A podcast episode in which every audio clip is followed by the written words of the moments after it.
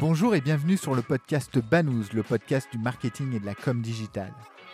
Banous est un podcast sans sponsoring qui ne repose que sur l'intérêt que l'on porte à nos invités.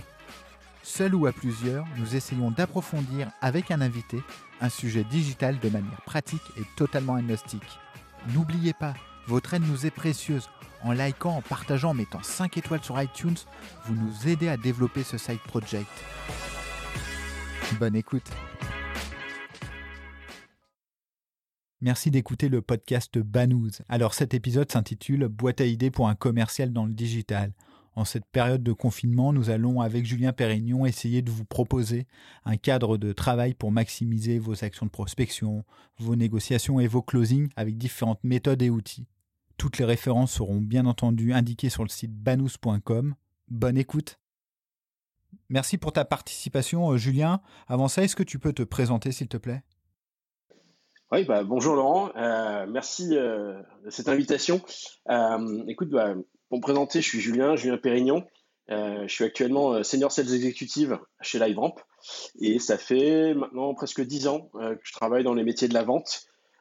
J'ai eu l'occasion de faire mes armes notamment dans l'industrie du photocopieur, bien connu pour justement former à la vente, euh, que ce soit en prospection physique, prospection téléphonique, donc du terrain, et de la vente euh, avec des, euh, des, systèmes un peu, un peu complexes. Et puis maintenant, presque 8 ans dans le milieu du software dédié au digital et marketing.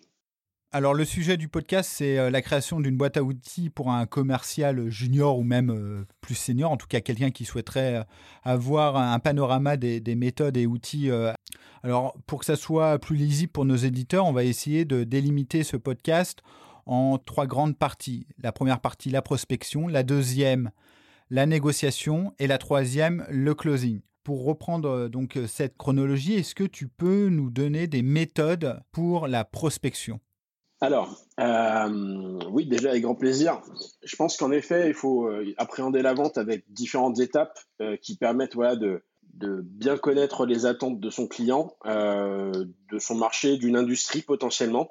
Euh, je pense que chacun a son approche, chacun a ses méthodes. Peut-être que certaines personnes seront euh, seront pas forcément d'accord, mais voilà, c'est ma vision des choses et ceux qui souhaitent la partager, je serais ravi même de pouvoir poursuivre les échanges après ce podcast si besoin.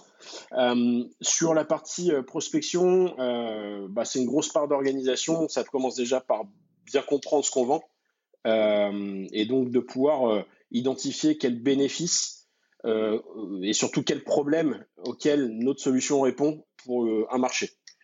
Euh, donc en partant de ce principe, moi mon organisation elle tourne autour bah, déjà d'une compréhension de quel est mon marché, de qui sont les personnes à qui je dois parler au sein d'une organisation et potentiellement quels sont les, hypothétiques problèmes que je peux adresser avec ma solution.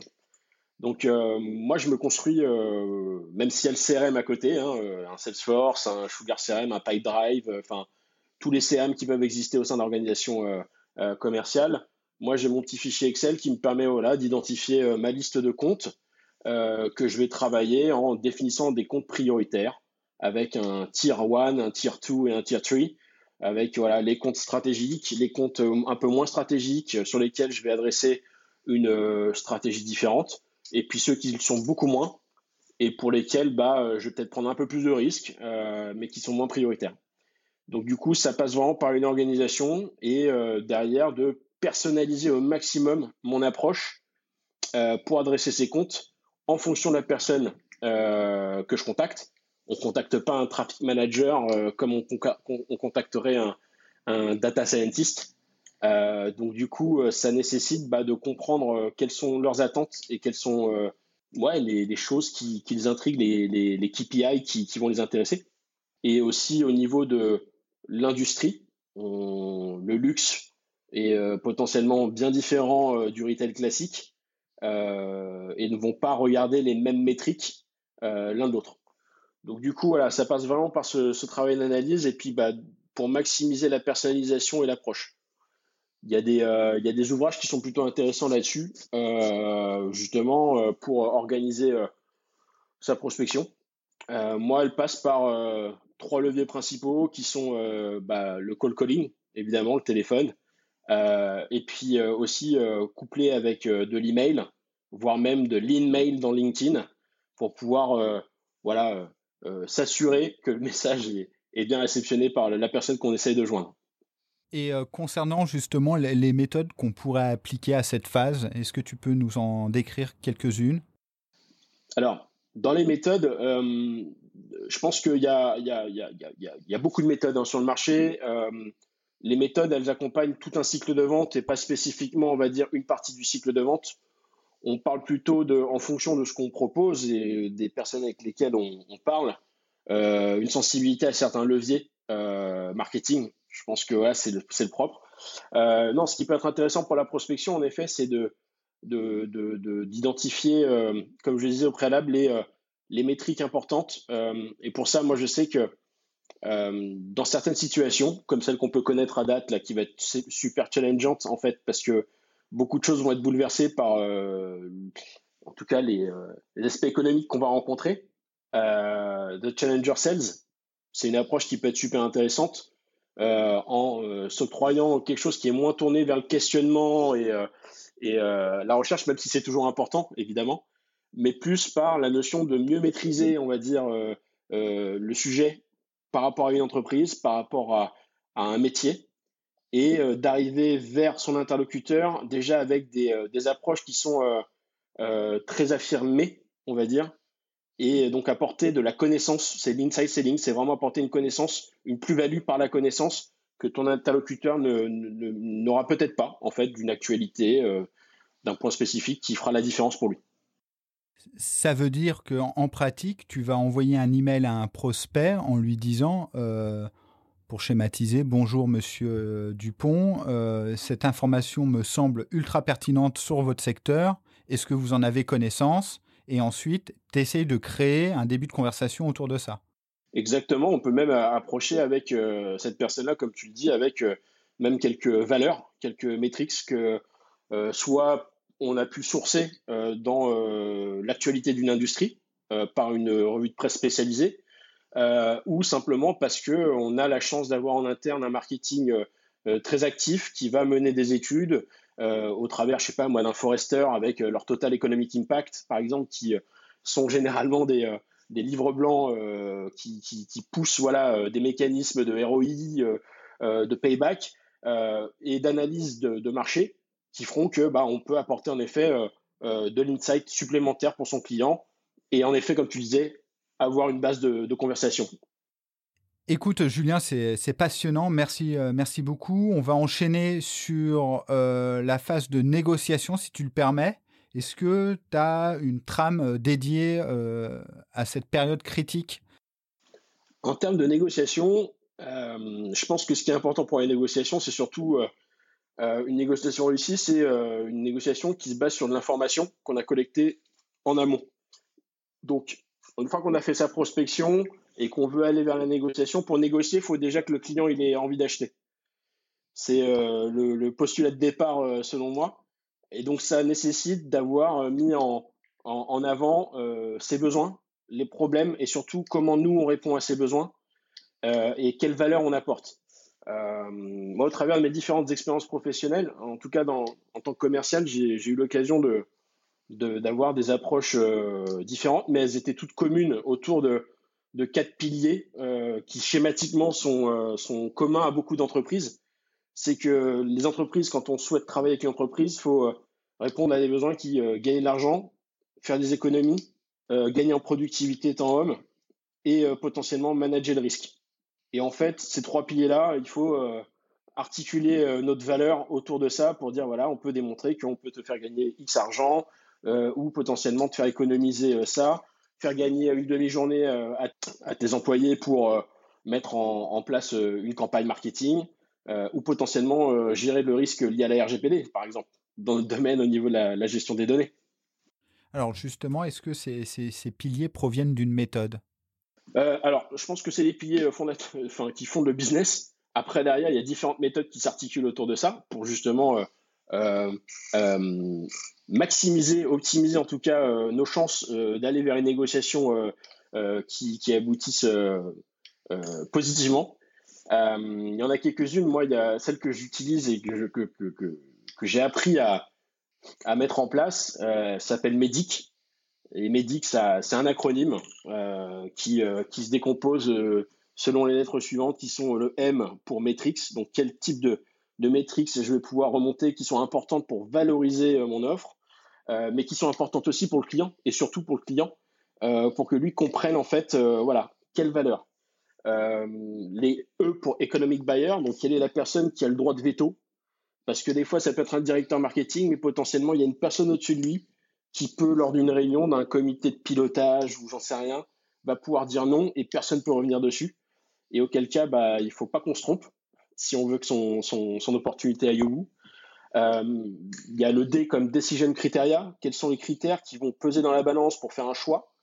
Euh, et ça, je pense que c'est aussi important de pouvoir bien les, identifier parce que en se connaissant euh, soi-même, pour ça je dis connaître son produit, c'est bien, mais aussi connaître les produits de ses concurrents, ça peut aussi aider à appréhender, on va dire, quel type de critères euh, nos concurrents vont chercher à, mettre en avant pour pouvoir aller au bout. Tout ce qui va être decision process, évidemment, c'est important d'être aligné aussi avec le, le, process de décision. Il y en a qui marchent par appel d'offres, d'autres pas, en fonction du panier, etc. Euh, les pains, donc euh, les points de douleur qu'il faut aller chercher. Donc le I, c'est pour Identified Pain. Et auquel cas, bah, c'est bien de les, identifier et de pouvoir euh, les mesurer de manière, enfin, quantitativement avec les métriques. Donc ça permet de créer des, business cases, etc., des, des approches qui sont chiffrées. Et puis bah, tout ce qui est le C, ça va être le champion, donc qui est vraiment lié à quel est mon référent dans l'entreprise, qui va être mon la prolongation, on va dire, de ma vente en interne chez mon client, et donc qui, va être un vrai support. Euh, j'aime bien dire champion au lieu de coach, parce qu'un coach, euh, comme sur le terrain, il est en dehors du terrain, lui. Il voit tout, il sait comment ça se passe. Le champion, lui, il est sur le terrain et il parle avec tout le monde. Et il a un vrai pouvoir d'influence sur le reste de l'équipe. Très clair. Est-ce que tu as un outil par rapport euh, à cette phase? Est-ce que tu, gères ta négo avec un outil particulier? Moi, je me suis fait un, ouais, un, espèce de, une petite trame qui me permet, euh, oui, en effet, déjà de lister les informations liées à chaque lettre de l'acronyme. Donc déjà d'une, ça te permet de savoir euh, qu'est-ce qui manque comme information et euh, quelles sont les questions à poser pour arriver jusqu'à la phase de, de, de, négo. Donc pour me dire, ok, Julien, on a envie de bosser avec toi et donc avoir suffisamment d'éléments permettant voilà de remplir aussi ma trame et dire voilà, je sais qu'ils sont ok pour travailler avec moi. Euh, et donc de pouvoir, oui, euh, identifier quels pourraient être les freins potentiels à une décision euh, favorable à ma solution et potentiellement pouvoir avoir des leviers de négo, c'est-à-dire qu'est-ce qui, qu'est-ce qui est important pour moi, mais qui n'a pas de valeur financière. Un exemple, typiquement, est-ce que vous êtes ouvert à faire des business cases, à communiquer à prendre la parole sur un webinar ou sur un événement marché euh, sont euh, autant euh, d'outils de, give and get qui peuvent aider justement à, à faire descendre un peu en valeur l'offre tout en gagnant d'un autre côté sur des choses qui ne sont pas forcément mesurables d'un point de vue financier mais qui peuvent avoir des, des retombées très favorables pour l'entreprise. Écoute, super clair, merci beaucoup. Et enfin, on va terminer avec la phase de closing comment toi, alors on dit souvent que le plus compliqué, c'est la dernière phase finalement. Il faut arriver à faire en sorte que le client signe. Est-ce que toi, tu as des astuces, une méthode par rapport à ça? Je pense qu'elle se résume euh, euh, énormément par, euh, par l'acronyme que je viens de définir. Encore une fois, plus on collecte ces informations et qu'on a les connaissances sur les process internes de l'organisation avec laquelle on travaille en amont, et plus c'est facile de se projeter dans son forecast et d'être euh, le plus précis possible. Euh, parce qu'on sait qu'on parle aux bonnes personnes, parce qu'on sait que le process de signature il sera euh, en X étapes et que potentiellement derrière, on sait qu'il a besoin de le mettre en place à cette date, parce que s'il ne met pas en place à cette date, il va y avoir un problème pour lui. Et que ce problème, on peut potentiellement le mesurer parce qu'il peut perdre de l'argent, parce que derrière, il n'y aura plus suffisamment de bandes passantes, euh, pour X raisons. Ce qu'on appelle le compelling event en fait. Et, euh, et tout ça peut euh, justement être rendu favorable par identifier toutes ces informations en amont pour driver son opportunité et aller au bout et favoriser la négociation et le closing. Et il y a un point que j'ai pas forcément évoqué, parce que là on parlait beaucoup d'approches, mais euh, il y a un, des fondamentaux, je pense, qui est vrai euh, pour n'importe quelle industrie euh, et pour n'importe quelle équipe commerciale, c'est de poser les bonnes questions. Le métier de la vente, c'est pas pas parler, c'est poser les bonnes questions et savoir écouter pour pouvoir vraiment créer, on va dire, de la valeur pour son client. La Bible, pour de nombreux sales, à travers l'ensemble des industries qui peuvent exister, c'est même pas que le digital, ça reste euh, spin selling pour moi. Spin selling, c'est euh, un bouquin, enfin, c'est un bouquin et c'est une, approche qui a été développée euh, par le docteur Neil Rackham, qui, se veut orienter sous quatre catégories de questions, qui sont les questions de situation, les questions de problème, les questions d'implication et également les questions de need payoff qui sont en fait orientées bénéfices. Et pourquoi j'en parle là et je dis que c'est important, c'est que elles permettent bah, déjà d'identifier les pains, euh, de pouvoir euh, rattacher la valeur euh, de notre solution à cette pain et surtout de créer l'urgence. Et quand je parle de compelling event, si, on, si un client a envie d'acheter mais on ne sait pas quand, et eh bah, une opportunité elle peut durer trois ans. Du coup, c'est important justement de pouvoir identifier à quelle date ça doit être mis en place et c'est juste essentiel pour le closing. Bah écoute, on va finir par la question rituelle. Euh, où est-ce qu'on peut te suivre, euh, Julien? Eh bien écoute, euh, je suis joignable sur LinkedIn. J'aime poster de temps en temps quelques articles sur le marché du digital parce que ça reste quand même un bel outil de communication et puis un bel outil de partage. Donc n'hésitez pas à me contacter si vous souhaitez développer certains aspects de ce podcast. je serais ravi de pouvoir challenger en fait ma vision avec la vôtre. Merci beaucoup Julien. Merci Laurent. Merci d'avoir écouté cet épisode de Banous. N'oubliez pas, votre aide nous est précieuse. En likant, en partageant, en mettant 5 étoiles sur iTunes, vous nous aidez à développer ce side project. Et retrouvez-nous sur le site banous.com, banous b a 2 n o u z e.com. À bientôt.